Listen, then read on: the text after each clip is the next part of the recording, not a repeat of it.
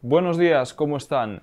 La Policía Nacional registró ayer una casa del barrio de Iroa señalada por los vecinos. Los residentes que vivían junto a la casa denunciaron en este mismo periódico el sábado la existencia de un punto de venta de droga.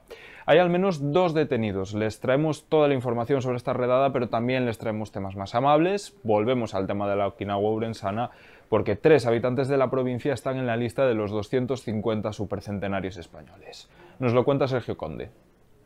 En efecto, la cifra de centenarios se ha disparado en la provincia. En apenas dos años y medio, las personas mayores de 100 años han pasado de 250 a 361, un crecimiento que ronda el 44%. Además, Ourense cuela a tres de sus vecinas entre las 250 personas más longevas de España. La de mayor edad tiene va a cumplir eh, este final, eh, a finales de este mes de enero, perdón, 108 años.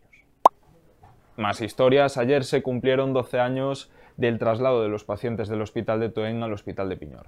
Chus Gómez, una de las psiquiatras que lideraron la mudanza, pone en valor unas instalaciones que en 2023 acogieron a casi 200 pacientes. Nos lo relata Xanafi. Así es, hablamos con la psiquiatra Chus Gómez, quien explica el cambio que supuso la llegada de los pacientes y profesionales a Piñor. No solo supuso un cambio de localización, sino también un nuevo modelo asistencial, más centrado en el paciente.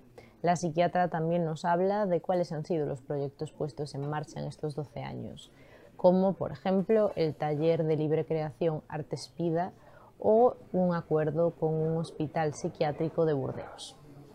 En provincia de pide apoyos para frenar el deterioro que sufre la iglesia de Santa María.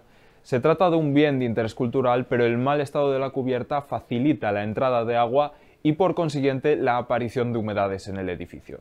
Por último, nos vamos a las páginas de deportes. Hablamos con Amin, el máximo goleador del Ourense Club de Fútbol y que, por cierto, anotó dos tantos en el último encuentro. También entrevistamos al jugador del Club Ourense Baloncesto, Bolón Chen, que debutó el viernes en la victoria ante el Valladolid.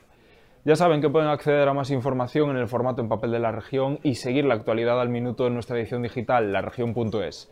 Gracias por darnos su tiempo, disfruten del café y tengan un feliz miércoles.